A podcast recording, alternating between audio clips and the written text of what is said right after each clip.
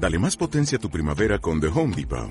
Obtén una potencia similar a la de la gasolina para podar, recortar y soplar con el sistema OnePlus de 18 voltios de Ryobi desde solo 89 dólares. Potencia para podar un tercio de un acre con una carga. Potencia para recortar el césped que dura hasta dos horas. Y fuerza de soplado de 110 millas por hora. Todo con una batería intercambiable. Llévate el sistema inalámbrico OnePlus de 18 voltios de Ryobi. Solo en The Home Depot. Haces más. Logras más.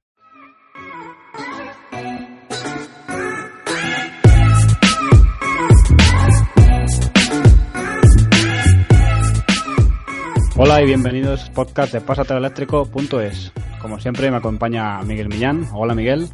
Muy buenas David, ¿qué tal estamos? Vamos otra semana con nuestro podcast y con un invitado de lujo. Eh, hola Saúl. ¿Qué tal? ¿Cómo vais? Pues nada, hemos querido tenerte este podcast y hacer una edición especial. Eh, también tenerte para las noticias, para resumir sobre todo qué ha sido este, esta primera etapa en el podcast y también contar a los oyentes pues un poco de para que sepan cómo nació este proyecto y cómo se inició todo esto, eh, todo este movimiento ¿no? que estamos teniendo. Muy bien, muy bien. Pues vamos a ello. Así que nada, Miguel, como siempre empezamos por, por las noticias. Harley Davidson presenta su primera moto eléctrica, más concretamente el modelo Livewire, que contará con una autonomía de 177 kilómetros, una aceleración de 0 a 100 en 3,5 segundos y un precio de 27.800 dólares. ¿Qué opináis? Pues yo eh, cada vez que veo esta noticia por algún medio, cada vez veo un precio distinto. He llegado a verla hasta por 33.000 dólares. Hay otros que dicen que 29.000. No sé cuál precio creerme, cuál precio será el real pero la verdad que Harley Davidson al final una marca de motos por autonomasia, ¿no? Una marca de clásicos, de, moteros de toda la vida y que también se ha pasado a lo eléctrico y por lo que he visto en redes eh, entre los clubes de moteros de fieles a la marca al final lo han llevado con una aceptación y dicen que será curioso ver una Harley sin su reconocible ruido del escape pero que, no lo ven con malos ojos y que seguramente tenga aceptación entre los fanáticos de la marca. A mí me llama mucho la atención esto. Es, eh, estamos entrando ya casi en el terreno de los símbolos, ¿no? Es como si Ferrari de repente te dice, venga, vamos a hacer un eléctrico. O sea, lo de Ferrari, por ejemplo, es algo que se ha oído a menudo. De hecho, ya hicieron un híbrido.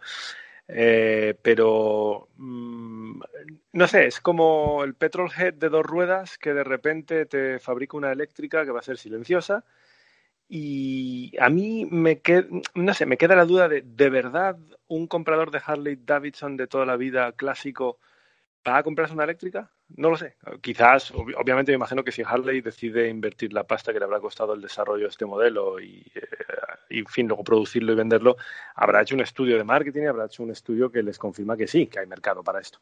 Pero a mí me sorprende muchísimo, me llama mucho la atención. Yo creo que esto, eh, si les sale bien, ¿no? Si hacen un producto de calidad tipo, pues como fue el Roadster en su, en su época acerca del coche eléctrico, yo creo que puede ser también un poco una declaración, ¿no? De intenciones y sobre todo demostrar al mundo que la moto eléctrica puede estar ahí y que puede funcionar, ¿no? Y yo también creo que por la exclusividad al final del, comprador y del amante de Harley, por esa exclusividad de tener esta moto, o la primera moto eléctrica que saque su amada marca, a lo mejor esto a gente con simplemente coleccionistas o fanáticos de la marca, por tenerla, ya la compran simplemente. Sí, sí, sí, sin duda. De todas formas, está claro que, en fin, vemos que el, viento ya sopla en una dirección diferente, los tiempos cambian, ¿no? Eh, ya son cada vez más los fabricantes que hablan de hacer proyectos eléctricos. Ahí tenemos a Porsche con su Taycan, eh, pues, bueno, ahora tenemos Harley con una eléctrica y habrá, me imagino, que uno detrás de otro cada vez más fabricantes, ya sea cuatro ruedas o a dos ruedas, eh, que acaben dando el paso y acaben electrificando, bueno, electrificando no, porque eso siempre suena mal. para mí, para mi mentalidad de, amante de los eléctricos 100%, lo de electrificar siempre suena, me la están colando por algún lado. en el caso ese que decir, haciendo una moto eléctrica 100%, eh, y esto es un gran paso adelante. Está claro que es un síntoma de que algo está cambiando para que una marca como Harley coja y diga, bueno, pues vamos a producir una eléctrica. Esto está muy bien, yo creo. Sí, bueno, lo comentábamos en la semana pasada que este 2019 vamos a tener muchísimo trabajo aquí en Pasatero Eléctrico, ya que van a salir un montón de modelos eléctricos y nos va a tocar analizarlos, hablar sobre ellos, escribir sobre ellos. Efectivamente, efectivamente, os escuché ese podcast y, y sí, dabais un poco de pena. Pero ya sabéis lo que se dice, sarna con gusto no pica. No pica. Así que a ello, a ello.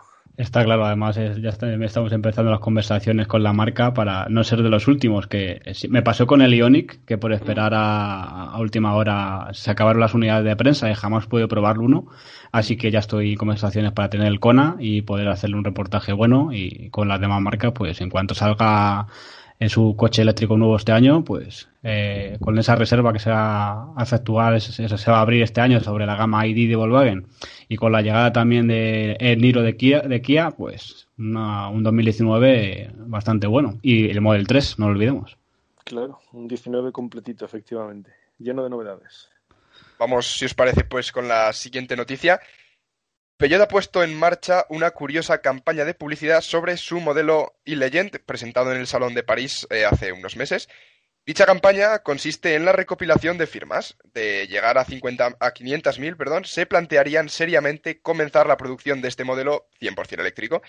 Eh, de ser así, este modelo contaría con 600 kilómetros de autonomía en el ciclo WLTP y una aceleración de 0 a 100 en menos de 4 segundos. Yo voy a dejar hablar a alguien que lo ha visto en persona en, el Salón de París. ¿Qué te pareció este Ile Jones, Saúl? Sí. Mira, sobre lo que está haciendo Peugeot, eh, yo hago una doble lectura.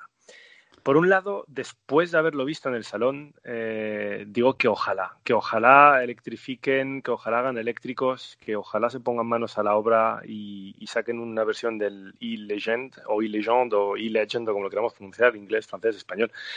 Em, y, otros tantos, ya más eh, de calle, como el 208 eléctrico, lo que quieras. Ojalá lo hagan. Eh, el vehículo me pareció espectacular, inspirado, por supuesto, en el clásico de Peugeot, pero también en algún que otro muscle car americano.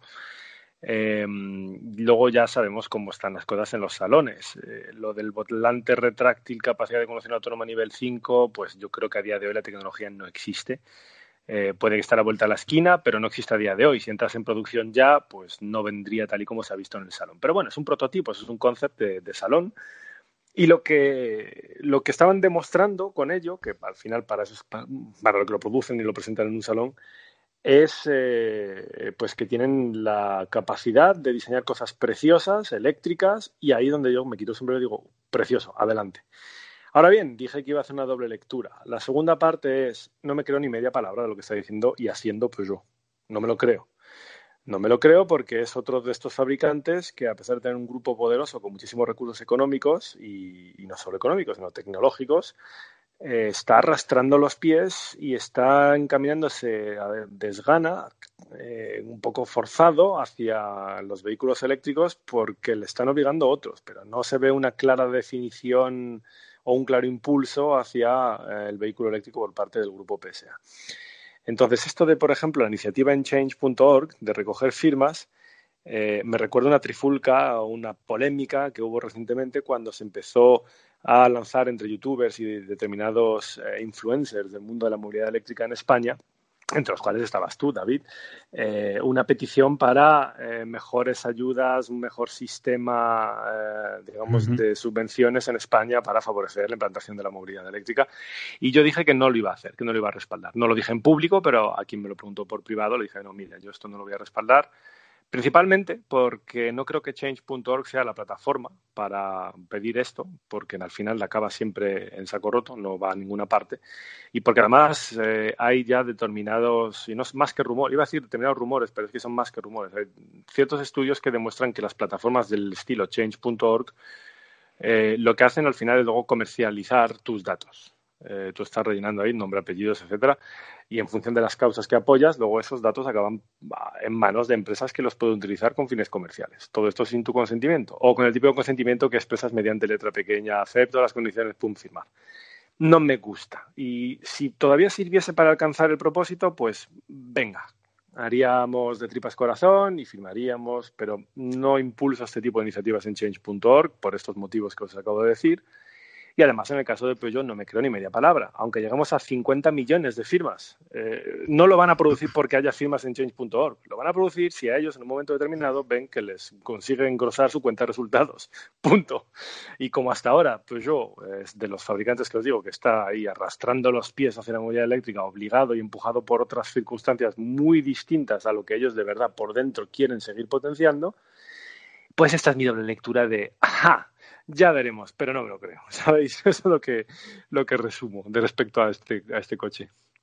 Yo en el tema de las ayudas eh, tengo que decir que pues al final dijeron en el gobierno que iban a, posponer esas ayudas hasta principios de año, primer, mm. primer trimestre de 2019, porque iban a reconsiderar eso de meter los coches de gas o no.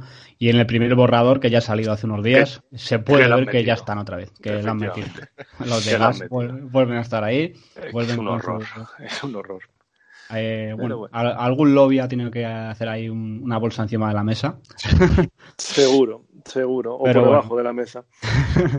y luego decir sobre, sobre este Peugeot, que igual que cuando yo era pequeño tenía iba siempre de camino al campo de fútbol de mi barrio, veía siempre un Peugeot 504 eh, marrón aparcado siempre de una persona mayor que no lo movía nunca y me encantaba ese frontal, ese, ese, coche y me recuerda mucho el morro. Yo la parte trasera de este coche me recuerda más a un coche americano. Tiene una mezcla bastante interesante y bonita.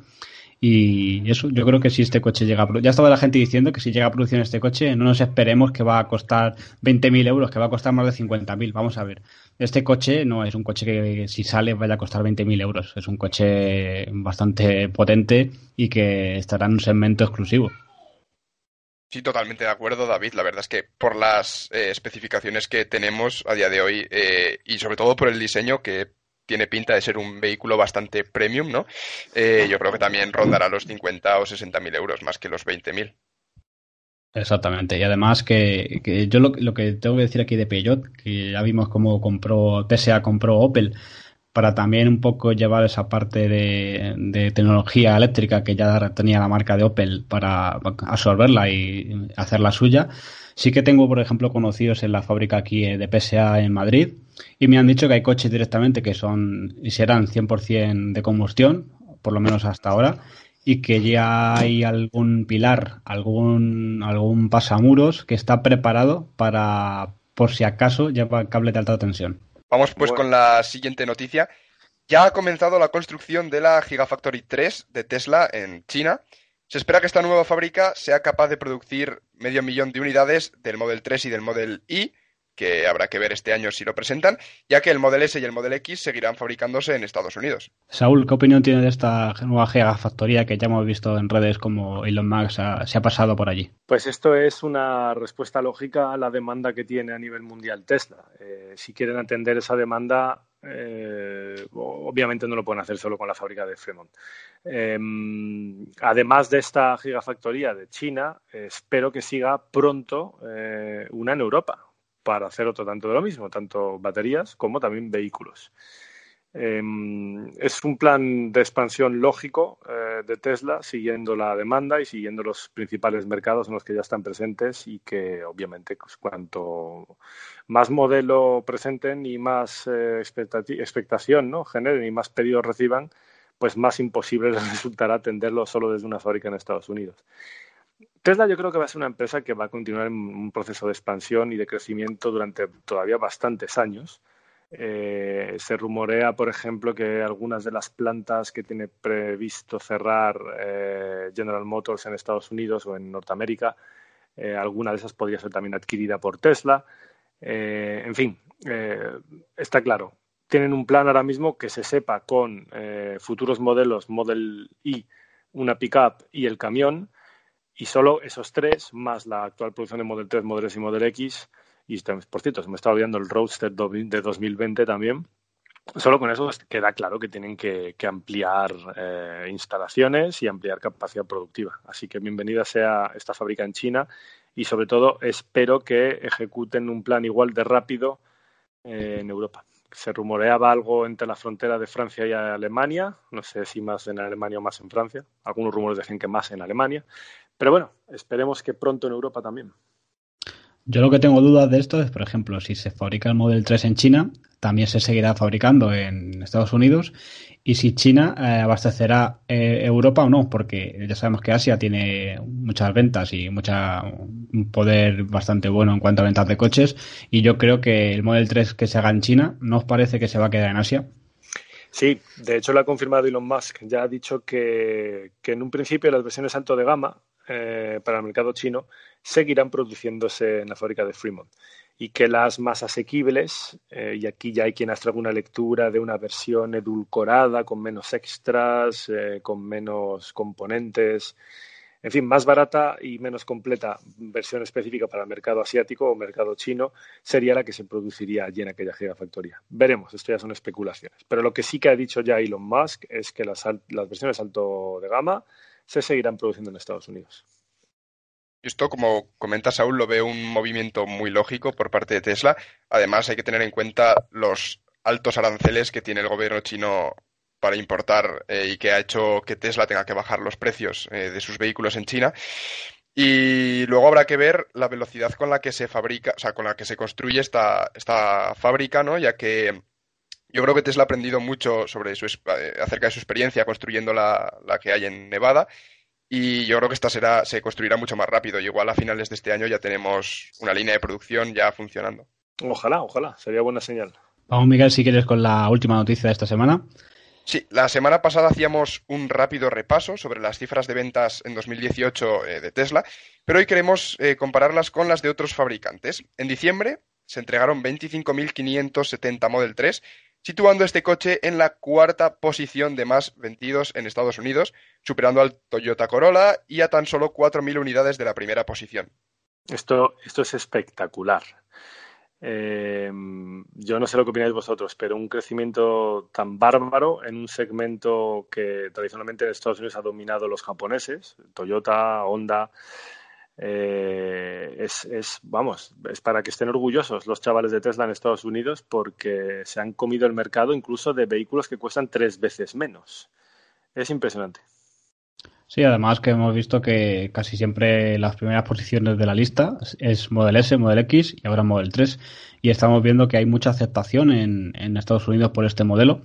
De hecho, yo no sé si todos o el, más del 50% de alguien que tiene un Tesla Model 3 en Estados Unidos tiene un canal de YouTube. ¿O cómo es esto? Porque cada vez me sale me salen más eh, gente que, que, tiene un Model 3, que sigo a una, una, chica, una mujer de, de, Washington que acaba de hacer un vídeo con Kim de Like Tesla, que, que quiero verlo ya y que es una excelente fotógrafa y saca unas fotos impresionantes del Model 3 y es lo que digo, que cuando sigues a esa te salen otros al que seguir que también tienen un vídeo o hacen fotos al Model 3 y al final es un coche yo creo que ha calado y en poco tiempo en Estados Unidos y que estamos deseando que llegue a Europa para ver si al final se consolida también este mercado europeo y que hemos visto también ya que hay algunas unidades que están en camino. Sí, casi. Eh, quería hacer un par de apuntes antes de hablar de esto ya de, del, del D-Day de la automoción, como yo lo llamo, el desembarco de los Model 3 en Europa. Eh, respecto a estas cifras de ventas y lo de los youtubers en Estados Unidos, etcétera. Eh, hay una cosa curiosa, hay un dato, eh, no tengo ahora la cifra en mente, pero sí que he leído que el número de unidades del Model 3 en venta en Estados Unidos tras un año, porque hay que recordar que lleva ya más de un año en el mercado, en el estadounidense, obviamente, eh, que el número de unidades disponibles de venta en segunda mano es bajísimo, lo cual indica que pues, la gente no se arrepiente, que la gente está contenta, que compra el coche y le gusta, y ya sabemos todos que no todas las unidades son perfectas, que de hecho Tesla se ha venido caracterizando por querer producir los coches muy rápido, precipitándose mucho y entonces entregando en numerosas ocasiones pues, unidades que han salido de fábrica con defectos que dejan la reparación y la solución del, del, del error para más adelante en los service centers, ¿no? Esto se ha criticado normalmente desde Europa. Yo esto lo he sufrido en mis propias carnes con el Model S. Eh, y a pesar de todo esto, eh, la gente le da igual, le sigue compensando y siguen estando contentísimos y llevan el Model 3 al Service Center y se repara los errores que tenga o los desajustes o los paneles mal colocados, lo que sea, y continúan con él. Hay muy pocas unidades en venta. Y eso yo creo que es muy buena señal. Y todo esto teniendo en cuenta que el mercado estadounidense es un mercado donde predominan los SUVs muy por encima de las berlinas, como es el Model 3. Entonces, lo que uno ya se podría poner a, hacer es especular con ¿y qué pasará con el Model Y cuando lo empiecen a producir? Eso ya queda más de un año todavía, sería para 2020. Pero me puedo imaginar que si persiste esta moda del SUV, no es racional, no es lo mejor para el transporte de las personas ni para el planeta y las emisiones, pero bueno, ahí está esa moda. Eh, si persiste, por lo tanto, ¿qué podría ser eh, el resultado de la irrupción de un Model Y en un mercado que tiene esa, predilección, ¿no? ese, ese marcado gusto por los SUVs? Si de hecho, la trayectoria del Model 3, tiene que ir muy bien las cosas para Tesla, estoy seguro. De hecho, aquí si preguntas, eh, perdona Miguel, si preguntas aquí en Europa a mucha gente, ya ni siquiera ha desembarcado, el Model 3 y ya está pensando en el Model Y. No, es que a mí me gusta más un sub y con, con esta tendencia que tenemos también ya en Europa a comprar sub, pues ya estamos esperando al Model Y porque me gusta, o me va, me va a esperar al Model Y porque si al final es un Model 3 pero más alto y hasta ese punto llegamos. Y luego también hacer otro apunte que desde Tesla España nos han dicho que si tú encargas un Model 3, te lo compras y llega a tus manos, tienes, si no te convence, tienes un mes para devolverlo, totalmente gratis. Me suena que eran tres días para devolverlo. Eh, yo lo pregunté y Jorge, eh, me, eh, Jorge el responsable de Tesla en España, me comentó que era un mes. Pues lo pueden haber ampliado o puede que lo hayan modificado para el mercado europeo, todo es posible. A mí me sonaba lo de tres días porque lo leí del mercado estadounidense hace un tiempo, pero, lo pueden haber actualizado, fíjate, un mes, es una barbaridad. Sí, no, yo lo que quería comentar, de Saúl, sobre lo que has dicho de las cifras, que lo acabo de buscar, eso es lo bueno del directo. Claro. de las de las 140.000 unidades que se han producido este 2018, únicamente se han encontrado 78 ofertas de unidades de, ¿Qué, ¿Qué porcentaje? Eso es ridículo. 0,06%. Nadie, se quiere deshacer. 0,6, fíjate. No es nada. Nadie se quiere deshacer de ese coche. ¿Y cuántos de ellos serán... Muy buena señal, ¿eh? ¿Cuántos de ellos serán compraventas que ha comprado varias unidades para luego venderlas? Pues no lo sé. Hasta ahí no llego. Pues nada, hasta aquí la, noticia de esta semana y vamos con la entrevista de esta semana, que como hemos dicho hasta ahora, eh, tenemos a Saúl López.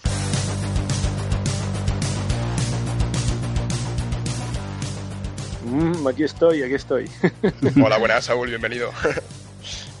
¿Qué me queréis preguntar? Disparad.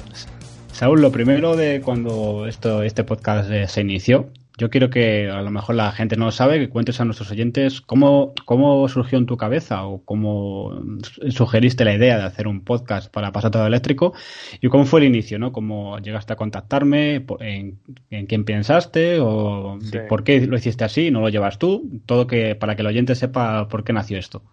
Sí, la verdad es que es buena oportunidad eh, para explicarlo.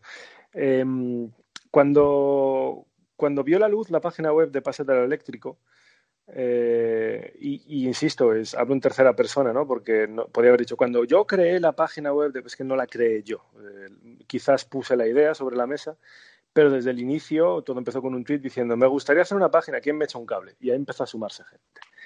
Em, una cosa interesantísima que tiene este movimiento de, de apoyo y de simpatizar con la movilidad eléctrica es que es parecido a estas iniciativas en Internet de crowdfunding o crowdsourcing, donde un montón de gente interesada en algún tipo de causa o proyecto, pues participa poniendo de su parte, ya sea un aporte económico pequeño, trabajando gratis en su tiempo libre. Em, pues este espíritu de colaboración eh, desinteresada por parte de la gente que apoya o cree en una causa es lo que mueve la movilidad eléctrica en gran parte, ya que ya que no está recibiendo el empuje y el apoyo de las autoridades y de los fabricantes que debería haber recibido desde un principio. Entonces lo, mueve la gente. Y, yo empecé a crecer en YouTube, eh, pero era una cosa personal. Era Saúl y lo que él dice y lo que él hace y lo que él prueba y Saúl para aquí, Saúl para allá. Y yo de esa manera estaba muy limitado no puedo llegar a toda la gente, lo empecé a ver en cuanto creció el canal, empecé a recibir tropecientas mil peticiones de ayuda, preguntas, etcétera. No podía llegar a todo el mundo. Había gente que a veces se enfadaba porque decía, es que te he preguntado ya tres veces y nunca me has hecho caso. es que no tengo tiempo. Entonces, es imposible atender a todas las peticiones de, de ayuda o todas las preguntas que me llegan. Y de ahí surgió la idea de, bueno, voy a montar una web en la que más gente pueda colaborar, gente que piense como yo, que tenga los mismos ideales, las mismas creencias, que tenga las mismas ganas de hacer avanzar este proyecto eh, y de manera que yo pueda seguir haciendo vídeos en YouTube, pero que más gente que tiene los mismos conocimientos y preparación que yo también pueda participar y seguir ayudando y mover el carro. ¿no? Y, en ese mismo espíritu, una vez que se creó la web, se empezaron a publicar artículos en el blog, Yo al principio escribía unos cuantos, luego dejé de escribir porque llegó gente que empezó a aportar a tope en el blog y empezamos a tener publicación día tras día, incluso algunos días dos y tres artículos publicados en el mismo día.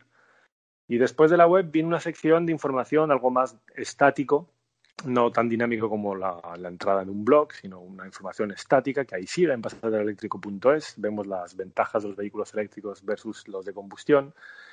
Eh, vemos luego a continuación que se fueron creando servicios para seguir prestando ayuda a la gente. El servicio de personal shopper, donde si alguien quiere comprar un vehículo eléctrico pero está perdido, no sabe cuál, ni cuánto le va a costar, ni se le va a servir para su uso diario, ni se le va a servir para sus vacaciones. Ahí hemos creado un servicio con gente que atienda las respuestas y ayuda gratis a elegir el coche eléctrico correcto. Y que hemos visto, Saúl, que, ha conseguido eh, ventas, que hay mucha gente que gracias a este servicio ha comprado un coche. Efectivamente, y esto es lo bonito, esto es lo apasionante de todo este proyecto, que yo ya he conseguido desligarme de todo esto, yo no lo hago, lo hace la gente, lo hace la gente con una página web que, que yo ideé, pero que yo no estoy gestionando, que ese trabajo lo están echando ahí la gente del equipo de Personal Shopper, lo están echando la gente que ha creado el test en la página web para saber si estás preparado o no para la movilidad eléctrica, el que ha integrado un mapa, el que está escribiendo el blog, el que está detrás de la web asegurándose que nunca se caiga, que siempre funcione. Todo eso es un trabajo impresionante que es imposible que haga una sola persona. Y dentro de todo este grupo de propuestas para ayudar y llegar a más gente y resolver dudas, pues surgió la idea de, oye, mira, yo he hecho vídeos en YouTube, hay más gente en el, proyecto de Pasetero Eléctrico que también hace vídeos en YouTube. Eh, además, estamos escribiendo un blog, tenemos gente que puede ver vídeos, tenemos gente que puede leer. ¿Y qué falta? Podcast, falta radio. Y ahí es cuando inmediatamente pensé en ti, David, y yo creo que si alguna pista o alguna cosa te dejó caer, desde luego que lo formalizamos el día de mi cumpleaños, el 28 de julio, en Plaza España, en ese hotel donde quedamos ahí unos pocos a tomar una copa y a partir de ahí pues surgió y tú estuviste encantadísimo desde el inicio eh, con la idea, con, le pusiste muchas ganas, solo hay que ver la cantidad de episodios, ya van 17, ¿no? Que habéis grabado en las últimas semanas, eh, con un montón de entrevistas súper interesantes y aportando siempre noticias, información, novedades. En fin, otra manera más de llegar a la gente, ¿no? Eh, y ahora mismo yo no caigo en más, en más manera más que que montemos un canal de televisión, pero eso ya creo que requiere muchos más medios. Pero ahora mismo tenemos canales de YouTube, tenemos un podcast, tenemos información por escrito con un blog. En fin, estamos intentando llegar a la gente por, desde todos los frentes, ¿no? Y, ha habido épocas en las que, por ejemplo, eh, de repente el blog parecía que, pues, que perdía fuelle, ¿no? que la gente escribía menos, pues porque la gente tiene su vida personal y estará ocupado o simplemente no le apetece. Esto al final es, es un hobby, es ocio eh, muy concienciado, muy comprometido, pero no, no deja de ser ocio, no deja de ser cosas que hace la gente en el tiempo libre. Y me gustó ver que coincidía precisamente el momento en el cual el blog flojeaba, es decir, que había un canal de transmisión de información a la gente que estaba flojeando un poco, pero esto lo supo suplir muy bien el podcast, porque fue justo el momento en el cual hinchasteis el pecho y salisteis a tope y lo empezasteis a dar todo con un podcast a la semana cada vez mejor. Y ahora estamos en un momento en el que en el blog también se publica un montón de información útil. Ahora estáis todos dándolo todo, así que esto es genial. Y a mí lo que me gustaría transmitir aquí en este podcast a la gente es que todavía hay mucha, mucho comentario de que Pasetero Eléctrico es mi marca personal o que Pasetero Eléctrico es Saúl. Y esto lo vemos cuando la gente utiliza el formulario de contacto de la web para decir, hola Saúl, tengo una duda, quiero preguntarte qué te parece que no es mi web, que no soy yo, que eso no es un mail para contactar conmigo. Es que, de hecho, no entro en el formulario, no entro en los mails, no recibo copia. Aquí hay casi 50 personas eh, que están trabajando en diferentes aspectos de la web y esto es todo un equipo que, está haciendo cosas súper interesantes para seguir promoviendo la movilidad eléctrica. Así que desde aquí va mi enhorabuena para todos vosotros por el pedazo de curro que os estáis marcando que alguno tiene una racha de bajón y no le apetece, pues no pasa nada. Ya lo harás más adelante cuando te apetezca. Porque seguro que de todo el equipo que sois habrá otros que sí que estén en buena racha y puedan aportar un montón de ayuda y un montón de información para la gente. Así que seguir así, tanto vosotros dos, Miguel y David en el podcast, como el equipo de Personal Shopper, como el equipo que mantiene y hace posible que la web siga adelante, el equipo de gente que escribe en el blog, en fin, hay un porrón de gente, es imposible casi mencionarlos a todos porque eso ya tengo casi 50. Seguid adelante, chicos, porque lo estáis haciendo de maravilla. Yo mencionar dos cosas. Eh, la primera anecdótica, cuando, cuando me contactaste, Saúl, para, y me explicaste esto del podcast así como primera idea. Estaba de vacaciones, estaba justo en el Parque de Tenerife con el niño, con la mujer. sí, me acuerdo. Y saqué ahí un momento y me pareció una buenísima idea. Además, en vacaciones, cuando más tiempo se puede dedicar y tal. Y, eso lo formalizamos en tu cumpleaños y de ahí eh, salió en poco tiempo. Y luego también reseñar eh, eh, cuando también se agregó Miguel, que el, feeling desde el primer momento que hemos tenido, sin, sin vernos todavía en, persona, pero al final... se, esconde, se esconde en Zaragoza y no se deja ver por Madrid. se esconde y, se esconde y al final, como mis raíces son de allí, también tiran un poco. Lo que pasa es que llevo, llevo tiempo sin ir por, por temas de trabajo y familia. Pero al final es eh, la verdad que hemos formado un buen equipo y, ha, dado lugar a, crear y a, que venga gente al podcast tan importante como, como Sonomotor, que una marca ya directamente quiera participar en nuestro podcast. Sí, efectivamente, muy muy bien. Y ojalá vengan más y estoy seguro que lo harán. Sí, que además eh, el tema del podcast es un formato que es muy versátil, sobre todo a la hora de, cara a la gente, para escuchar pues en el coche o en el gimnasio o mientras está, pues no sé, cocinando o limpiando o lo que sea, haciendo cualquier cosa, puedes escuchar e informarte y tener pues entrevistas de calidad y pues información al final. Sí, a mí me encanta en particular escucharos en el coche con, porque está integrado a través de Spotify o de, o de Tuning en, en, el Tesla. Entonces, a mí me encanta lo de sentarme, pulsar el botón del volante y decir, escuchar, pásate a lo eléctrico. Y pum, ya carga Esa fricada me encanta. Yo la verdad que creo que, en poco tiempo eh, unos números de, de podcast de, motor o, que ya llevan bastantes años en esto y que hemos igualado sus números en muchos episodios. Por lo tanto, hay que tenemos que felicitarnos hasta nosotros mismos y decir, bueno, estamos haciendo un buenísimo trabajo y la verdad que eh, con muchas ganas y planificando este año con, muchas entrevistas interesantes para que todos los oyentes puedan seguir eh, eh, oyéndonos y sobre todo compartiéndolo para que cada vez seamos más. ¿Cómo vamos? ¿Cómo vamos de, cifras, de, audiencia? ¿no? De, porque yo puedo ver fácilmente, me meto en el canal de YouTube de Pasatorio Eléctrico, miro las visualizaciones de un vídeo determinado. Pero claro, eso solo es YouTube y además YouTube no es la plataforma ideal para escuchar un podcast. Entonces, vosotros que tenéis ahí acceso a las estadísticas, que podéis sumar las diferentes plataformas, ¿sobre cuántas escuchas andamos? Mira, pues Saúl, te digo que tengo aquí las cifras. Estamos en torno a las 2.000 eh, más o menos, por cada episodio. Así que tarda un poquito en arrancar el episodio. Cuando lo publicamos en redes sociales y tal, sí que es verdad que tiene ahí su primer pico inicial, ¿no? Y luego ya se baja un poco la cosa, pero sí, en torno a las 2.000 visitas. Ah, está muy, muy bien, ¿eh? Está muy bien contando YouTube y Spotify, iTunes, iBooks, bueno, en todas las plataformas que estamos, que no podemos estar ya en más sitios de podcast. No, no, está claro. Y luego, luego hay episodios que tienen más visitas que otros porque interesa más el tema o porque hemos llegado a más, eh, a más gente, a más oyentes pero luego también pues hemos visto que, que incluso episodios anteriores sigue teniendo escuchas. Entonces pues también genera eso de un oyente nuevo o alguien que se ha perdido alguno y que sigue aportando esas escuchas. Eso es. Sí desde aquí dar las gracias a todos los que nos escucháis porque es que estáis haciendo que esto crezca y nos hemos marcado unos buenos objetivos para este 2019 y tenemos una lista extensísima de ideas para el podcast yo te quería preguntar, Saúl, ya saliendo del tema de, la creación del podcast, eh, mucha, eh, mucha gente se preguntará y, a algunos les sentará bien, a otros les sentará mal. Ya sabes que al ser público todo el mundo puede o tiene el derecho a, opinar. Eh, en el caso de tu cambio de, sobre tu pedido del, del Model 3, ese que ya hemos visto que has pedido un Model 3 Performance, ¿cuál ha sido tu, tu idea para decidir, mira, voy a cambiar el Model S por un Model 3? Em, por un lado era un poco necesidad, en el sentido de que desde que me he mudado a París hay sitios donde lo paso realmente mal con el Model S. Es un coche americano eh, en una ciudad europea donde hay callejuelas pequeñas, aceras estrechas. Eh, bueno, por acera me refiero no a la parte del peatón, sino el sitio de aparcar pegado a la acera para el coche. Eh, parkings subterráneos que son una auténtica pesadilla. Lo paso mal, Sinceramente, lo paso mal. Tengo las llantas, las cuatro llantas están rayadas y no porque haya sido un despiste, uy, he tocado, no, no, sino porque es que hay muchos entradas o salidas de parking donde una vez que estoy medio atravesado y veo que si avanzo un milímetro más raspa la llanta delantera izquierda, a continuación miro al retrovisor derecho, lo inclino para abajo, miro y digo, si es que la otra está igual. O sea, ahora mismo o raspo o me quedo aquí bloqueado.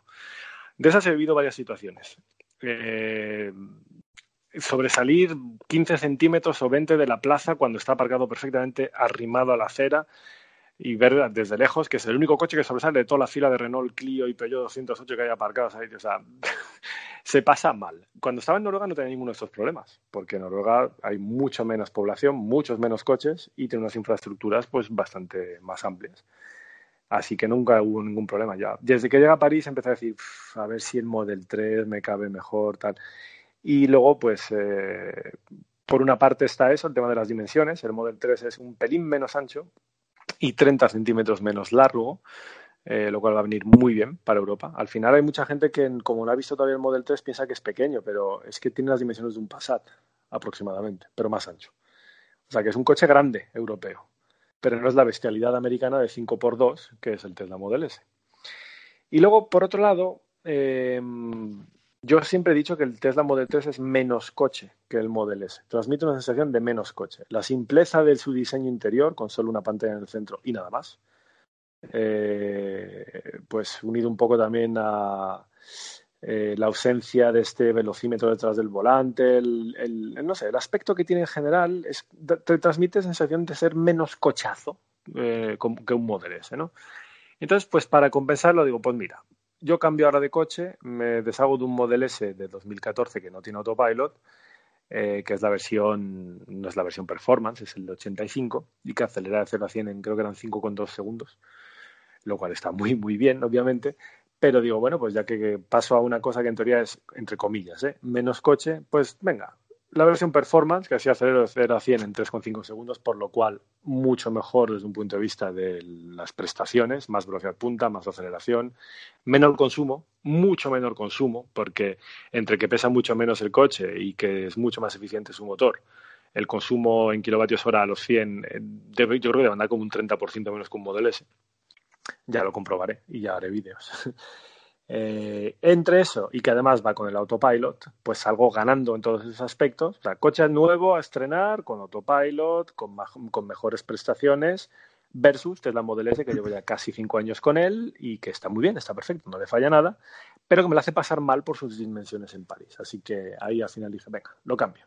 Aunque lo de lo cambio veremos. De momento me tiraré una temporada con los dos coches hasta que consiga vender de forma adecuada el Model S. hablando de sí, hablando de ganar, Saúl, eh, cuéntanos un poquito sobre el roster. de, esto no, de esto no hay nada confirmado. ¿eh? simplemente lo que se sabe es Tesla tiene el programa de recomendaciones o programa de referidos, referral program, eh, y se sabe que cuando tú alcanzas 55 referidos, eh, te venden un roadster con un 100% de descuento, es decir, gratis. Em, yo tenía 40 y algo referidos hechos en mi cuenta Tesla en el momento en el cual se abrió el configurador para los primeros reservistas en España. Y ahí empezó la gente a utilizar mi código. Entonces yo a la gente que, usaba mi código para comprar su Tesla Model 3 le pedí que me avisara, o por Twitter, o por mail, o por YouTube, donde fuera, pero que me avisara para yo llevar una cuenta y hacerme una idea, una estimación. Entonces, yo creo que hasta la fecha eh, hay más de 120 pedidos confirmados con mi código. Y digo creo porque, claro, yo no creo que la gente se dedique a escribir un mail para mentirme y decir, oye, Saúl, usado tu código, mira, copia del mail y que, mienta, ¿no? Que manipule todo eso para engañarme, no, no le vería el sentido a todo esto. Pero bueno, sí que puede ser verdad que de 120 y pico, a lo mejor por el motivo que sea, que ponte que, yo qué sé, 20, que ya es un, un 20% casi, o 30 son falsos o no son correctos o no se aplican, y los otros 90 sí, quieras que no, mm, un porcentaje así de elevado de referidos eh, aplicados en la compra de un Model 3 más los 40 y pico que ya tenías, pues me planto en, en 130, 150 eh, número de referidos en total. Esto es pues un número súper elevado y entonces contacté con Ben, con Ben Salins de Teslanomics, que él fue uno de los primeros en alcanzar el roster gratis. Yo creo que fue el primero, de hecho. Y que luego continuó siguiendo, o sea, siguió recibiendo referidos de gente que veía sus vídeos en YouTube, lo encontraba interesante, descubría Tesla y al final se decidió comprar un Model 3 un S1X. Y, nada, pues el, el, tío seguía sumando referrals. Total, que él alcanzó 105 referidos. Es decir, los cinco primeros son los que dentro del programa de referidos de Tesla te abre el nivel secreto de progreso de, descuento hacia el roster, porque lo que te pasa es que si tú tienes cinco referidos, recibes los premios que tiene Tesla previsto, un Wall Connector, no sé qué, y a partir de ahí ya no recibes ningún premio más.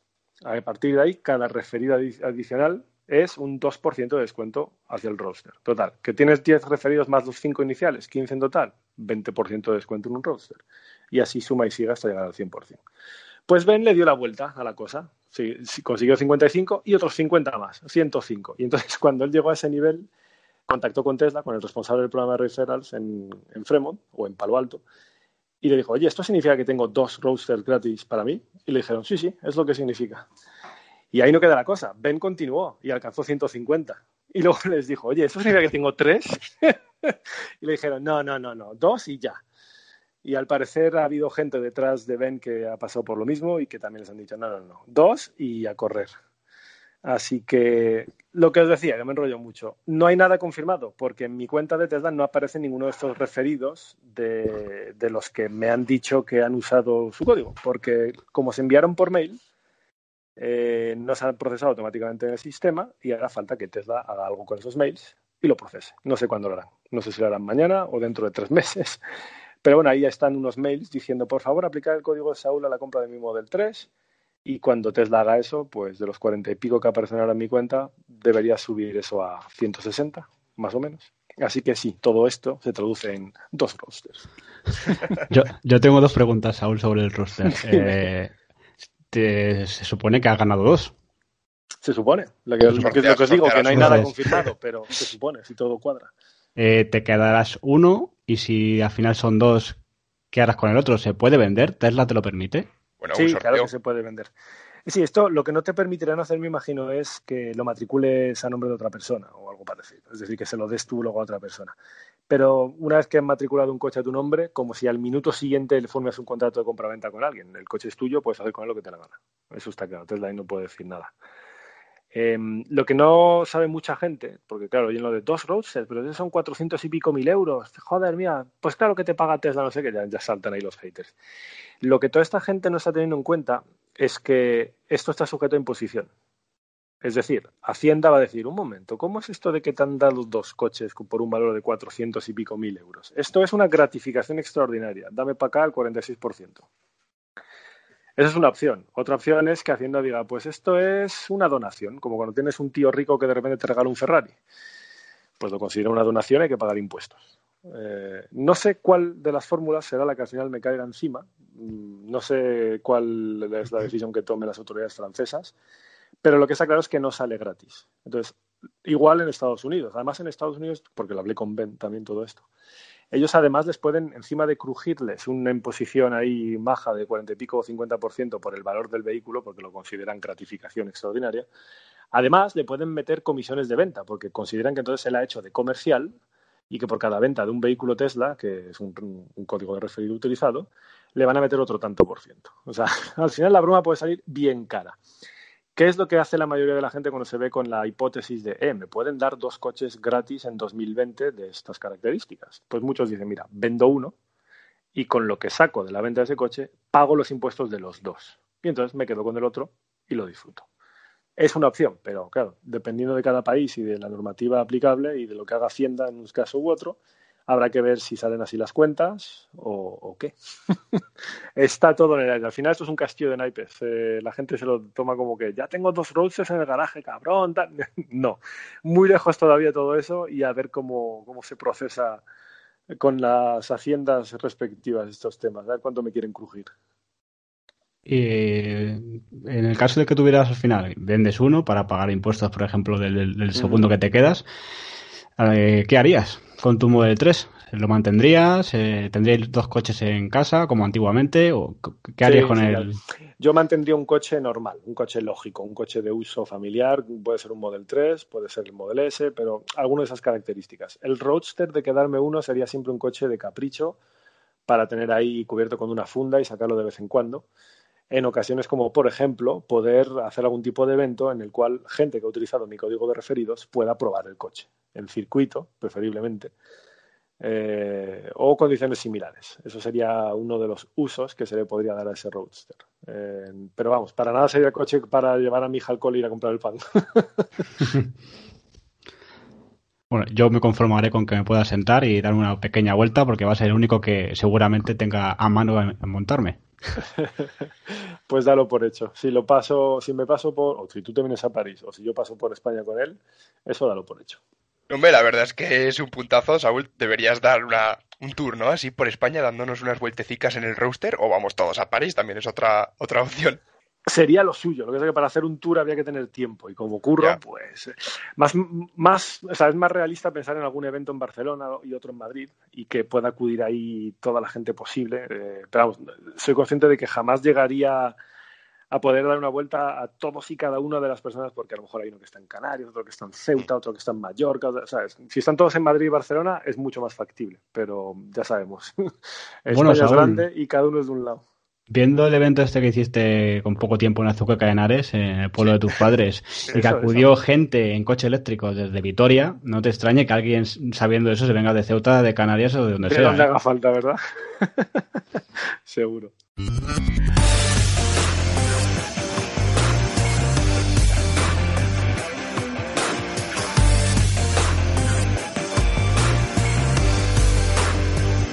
Y vamos con el spam de la semana.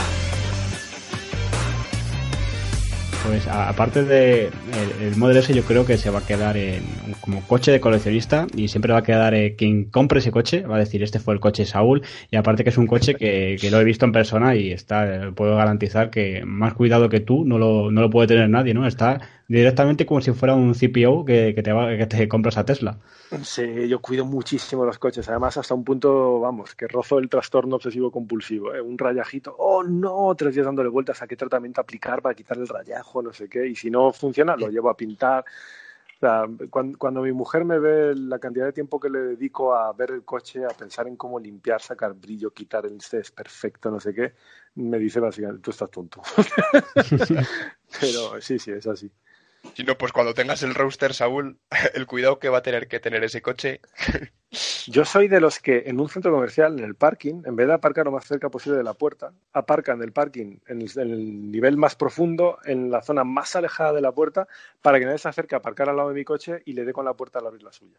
Yo soy de esos. Yo soy así también. ¿eh? Yo soy así también. Yo aparco donde eh, vea que si los plazos son estrechas, e intento meterlo en un sitio que entre mi coche y como mucho otro al lado con bastante espacio, porque la verdad que también me he encontrado cosas desagradables. Otras, algunas con nota, y otras, como te ha pasado a ti con el Model S, que alguien que te da la puerta, se va y te tienes que comer el, parte. Fíjate, una, una, de las cosas curiosas es que me gusta aparcar entre columnas en los puntos comerciales, porque entonces sé que nadie se va a arrimar a mi coche, porque está la columna. sí, sí. Y luego también decir eh, que yo creo que ha llegado en un momento idóneo este Model 3, porque es un coche ya que tienes el Model S desde el 2013, un coche que... 14. 14 no tiene esas, eh, actualizaciones como tiene el nuevo, como pueden ser el techo panorámico de cristal, no tiene autopilot, y yo creo que ha sido ya la excusa perfecta ¿no? para ya coger un coche con, con todo, con todo lo actual que tiene Tesla, y venderle cuando más partido se puede sacar y cuando está el coche en óptimas condiciones. Sí, sí, sí, la verdad es que está muy bien, es buen momento. Lo que pasa es que con Tesla esto de comprar lo último y tal siempre es una trampa. Yo estoy, estoy convencido de que voy a recibir mi coche con el Autopilot 2.5 y un mes más tarde van a decir, y ahora de serie, sorpresa, el Autopilot 3.0 en todos los coches. Y me voy a morder las uñas. Es que lo veo venir. Me pasó ya con el mío. Yo compré mi coche, lo recibí en mayo de 2014 y cinco semanas y cinco meses, perdón, cinco meses más tarde dicen, y ahora autopilot en todos los coches. Y yo, pero, joder, cinco meses. pues ahora me va a pasar algo parecido, seguro. Pero bueno, Tesla es así. Si no compras hoy esperando a que saquen la última evolución del producto, entonces no vas a comprar jamás, porque siempre van a seguir sacando evoluciones del producto. Así que nada, comprar lo que hay ahora, que me cuadra, que me gusta y me parece interesante, y a disfrutarlo. Yo te quería preguntar sobre tu, opinión sobre esta gama que va a venir nueva entre este año y el año que viene. Puede ser el Audi e-tron, puede ser el Mercedes EQC o el Jaguar I-Page, que como sabemos has, probado y quiero saber tus impresiones y si al final ves que esto va para adelante y que cada marca saca su coche eléctrico, sea en SUV o no, porque eh, llevamos una temporada que son todos así. pero ¿qué, ¿qué, opinión tienes en cuanto, qué, sensación, eh, qué sensaciones te dio ese Jaguar de en cuanto de la gente que dice que tiene consumos elevados, eh, cómo es por el interior, que es un coche que merece la pena?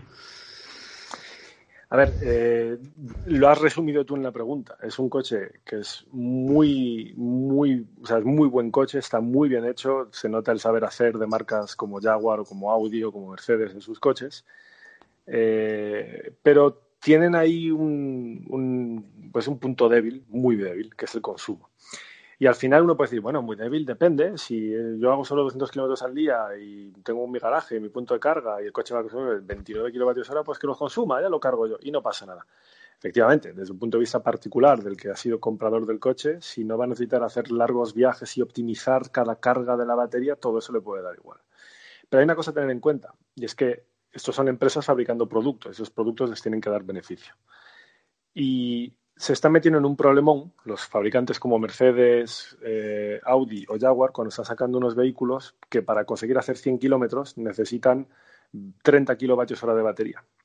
Porque eso tiene un coste. El coste de fabricación de hacer un coche que te circula 100 kilómetros en, en eléctrico es X y ese X para Jaguar, para Mercedes o para Audi con los modelos que están presentando ahora es el doble de lo que le cuesta a Tesla con un Model 3. Y eso es un problema, porque entonces ahí estamos entrando en el terreno de qué rentabilidad le sacan esos productos, porque les cuesta muchísimo fabricarlo y para que un, usuario pueda hacer 100 kilómetros, los de Mercedes han tenido que meter más millones en el desarrollo, la producción, fabricación de esas baterías que los de Tesla. Y entonces no están siendo competitivos. Y entonces Tesla seguirá creciendo con veintipico mil coches vendidos al mes, o más, pues eso es en Estados Unidos, ahora que empiezan a llegar a Europa y luego China, veremos. Mientras que los otros no creo que vayan a poder vender tantas tantos millares de unidades mientras hagan coches de ese estilo. Básicamente lo que les pasa es que todos estos que prometían Tesla Killers no han sacado ni un Tesla Killer, sino que están 5 o 6 años por detrás de Tesla. Lo cual está bien. O sea, enhorabuena, porque ya por fin todos los demás fabricantes se lo toman en serio y se han metido de lleno en la carrera. Y como es lógico, como era obvio esperar, no están en posición de cabeza, porque han entrado tarde que de aquí a una década pueden haberle comido el terreno a Tesla y Tesla puede ser el peor de los fabricantes eléctricos mientras que los demás, pues puede ser, ¿por qué no? Pero de momento esos Tesla killers no están, ni se les espera. Los demás fabricantes ahora están dándose cuenta de que no es tan sencillo hacer un eléctrico y que sí, ellos saben hacer mucho mejor el coche, los interiores, los acabados, la calidad, etcétera, los ajustes. Claro que sí, nadie lo discute.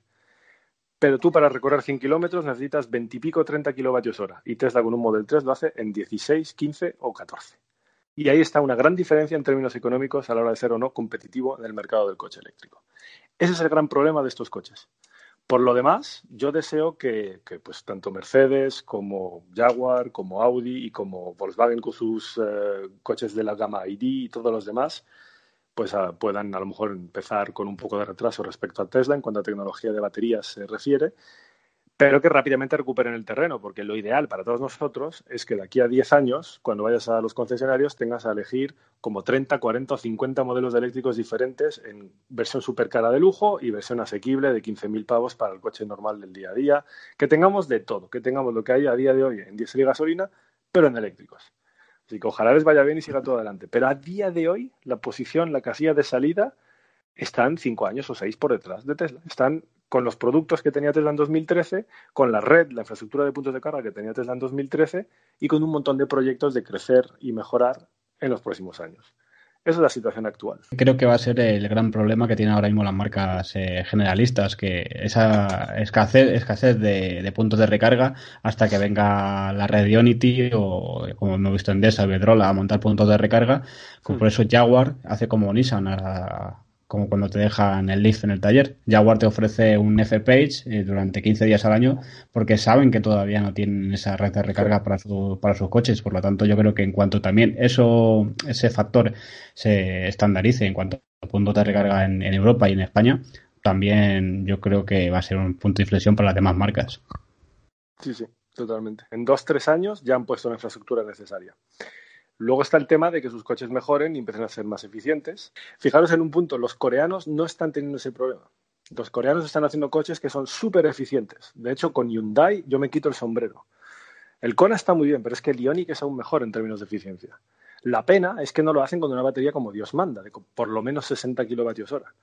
Pero, es decir, las baterías, y aquí os recuerdo Samsung, las baterías y la gestión electrónica de estas baterías, los coreanos la saben hacer cosa que estamos viendo que los europeos están teniendo problemas. Así que nada, Miguel, dime. Sino que hablas sobre las marcas, digamos, más tradicionales como Volkswagen, BMW, Mercedes, Jaguar, pero mm. ¿qué opinas sobre estas startups, ¿no? Que están saliendo ahora, tipo Lucifer, Faraday Future, eh, todos estos que también decimos Tesla Killers, ¿no? Como puede ser también Rimac. Etcétera. sí, sí pues eh, se están metiendo en un mundo que es súper competitivo y súper complicado eh, y deseo que les vaya bien y sigan adelante. Esto no creo que sobrevivan todas, pero, pero está claro que el, el, panorama de la automoción, desde luego desde el punto de vista de los fabricantes, va a cambiar un montón.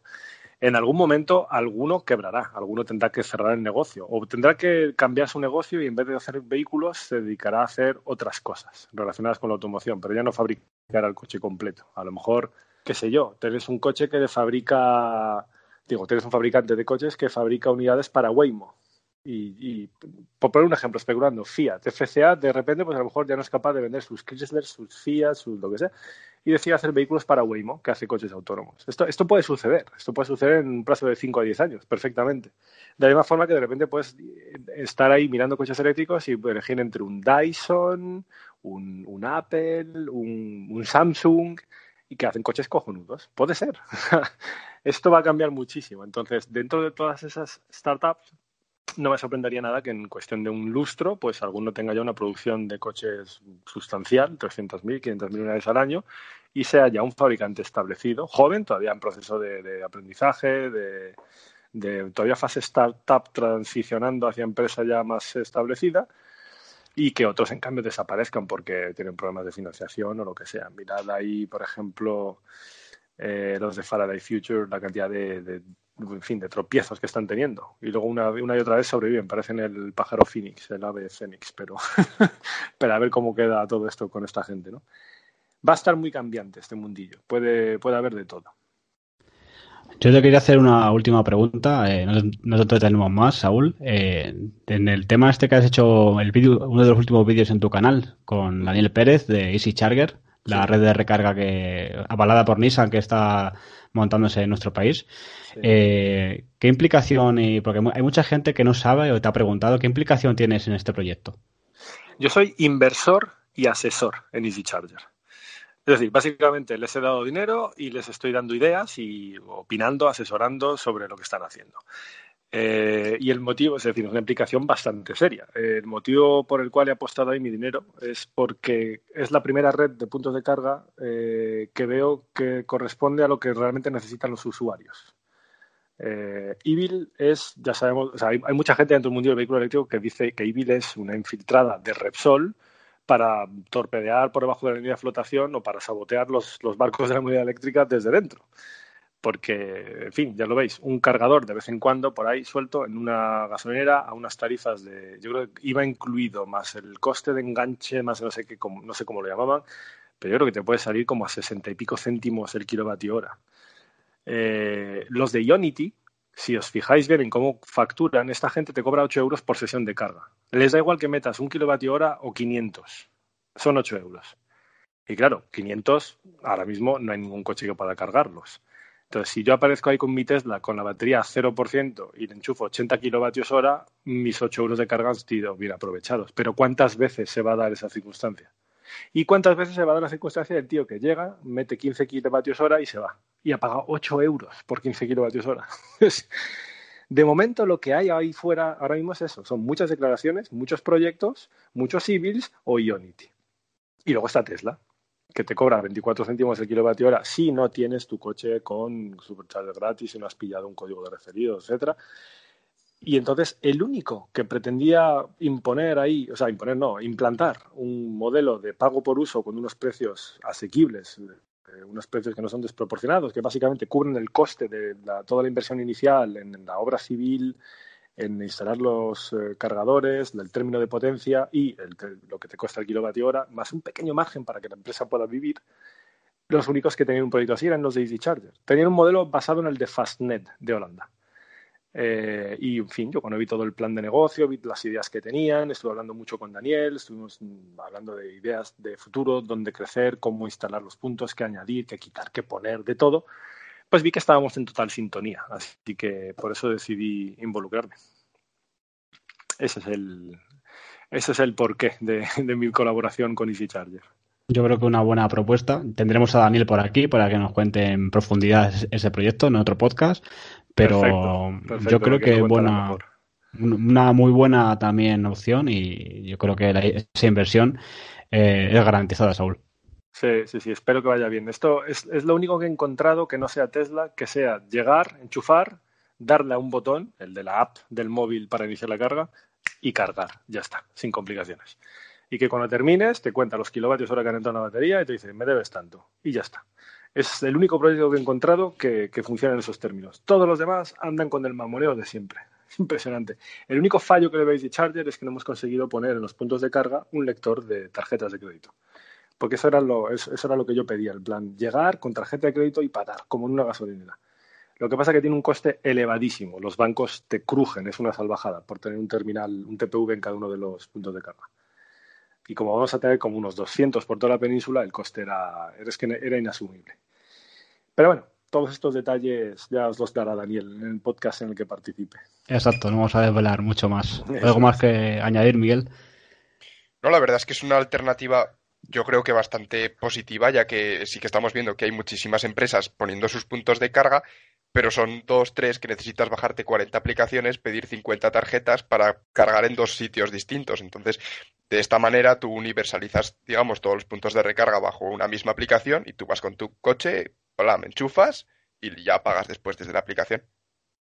Eso es. Además que proyectos como los de Iberdrola Vendesa al final eh, buscan hacer un poco fidelización, ¿no? Fidelizar al cliente, crear un ecosistema, porque es lo que te intentan vender es un paquete en el que tú usas su red de puntos de carga rápido en carretera, pero a la vez le contratas la luz a ellos en casa y te instalas un punto de carga en tu casa, en tu garaje con ellos. Y dentro de todo ese pack es donde empiezan a ofrecerte una serie de ventajas a la hora de cargar. Pero que, está bien tenerlo, pero bueno, no, no, te da la misma libertad que un Easy Charger, que es aquí está el punto, aquí llego yo hoy y sin mayor planificación, simplemente con la app me pongo a cargar y pago. Y no necesito ni cuotas, ni contratar a luz con nadie en casa, ni meter un punto de carga de, de quien sea en mi casa. Eso ya, cada uno tiene la libertad de hacer lo que le dé la gana. Ese modelo de pago por uso, llego, enchufo, cargo y pago los kilovatios que he consumido, es lo que yo creo que hará que triunfe. Pues para terminar, recordar a nuestros oyentes ese correo donde nos pueden contactar para contarnos pues, sus preguntas o sus dudas en podcast.pasateoeléctrico.es y se resolveremos en el siguiente podcast. Nada más, muchas gracias por tu tiempo y por estar aquí otra vez, Saúl.